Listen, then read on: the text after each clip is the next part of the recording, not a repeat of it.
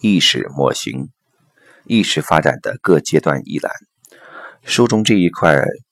使用了一个图表，七个意识阶段。这里边简要概述一下：啊，第一是同一意识，第二是群体意识，第三自我意识，第四连结意识，第五广播意识，第六整体意识，第七万有意识。在此，我介绍了一种模型，它从意识不断发展到更高阶段的角度，描述了整个生命的历程，并且可以看到我们还远远未达到意识的顶峰。由此，我认为这个先进的社会还正处于这个过程的中间阶段。人们从所处于的相应意识阶段的视角来看，当那个阶段看起来好像都快要临近灭亡了时，事实上，它正处在一个紧急的关头。它宣布了一个新的意识阶段的到来，或同一个意识阶段之中另一崭新层面的到来。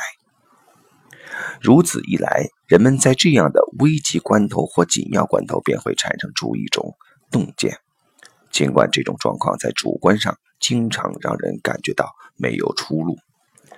人们必须在路上消解必要的痛苦，而进入到某种全新的世界之中。正因为如此，这种危机时刻在每一个过渡阶段中出现。这不仅适用于个人的成长，而且也同样适用于整个社会的发展历程。而是否具备这样一种洞见，对病理及治疗而言，则是完全起决定性作用的因素。自从这些病理学与治疗方法出现以来，它们本质上就完全受到加强自我的发展与个人自主性观点的影响。在我的意识模型中，与此相对应的是从第二阶段脱离出来到第三阶段完全实现的个人发展过程。事实上，这正是在二十世纪初期时存在的最为突出的心理问题，并且这种心理问题目前在部分范围内仍然是存在的。不过，它们只是局部的存在。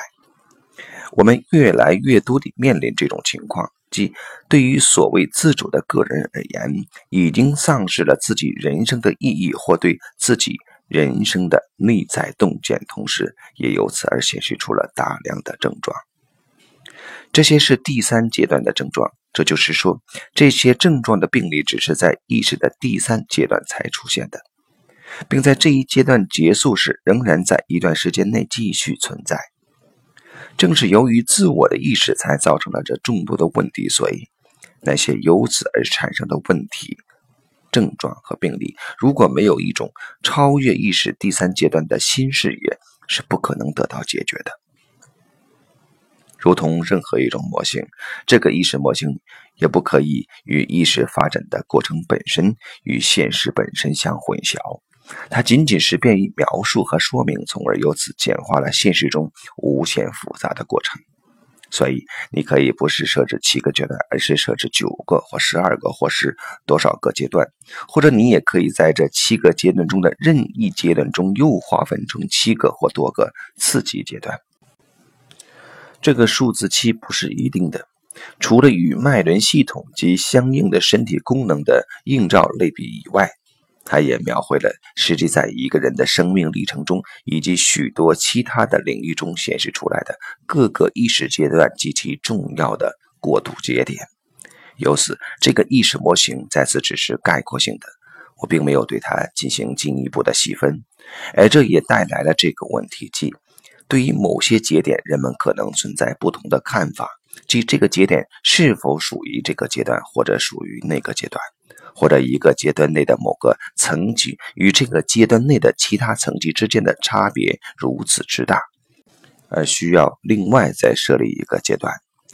特别是对于第二阶段而言，更是如此。它从远古的神话文化和世俗文化一直延续到现代。我知道，在此人们有很好的理由将神话文化与一神论文化作为两个不同的阶段来对待，如同人们可以将个人的童年时期划分成不同的阶段那样。在此，我将它们称作第二阶段的不同时期。这种划分当然是非常重要的，并且它们也包含了巨大的变化。对此，我完全认同。不过，这对于我而言还不是首要的因素，因为尽管它们之间有着巨大的差别，但他们也共同存在着某些特定的属性。这些属性涉及整个意识阶段，所以我将它们放在同一意识阶段之中。但非常清楚的是，人们也可以用另外的标准对意识阶段做出另外的划分。事实上，这适用于任何一种模型，而特定的模型也总是反映了人们某种特定的视角。人的视角是建构模型的基础，并且从这种视角出发，人们也可以观察到现实。如同其他的任何一种模型，本模型也旨在描述现实，并对现实做一个粗略的指引，而非一个面面俱到的完备指南。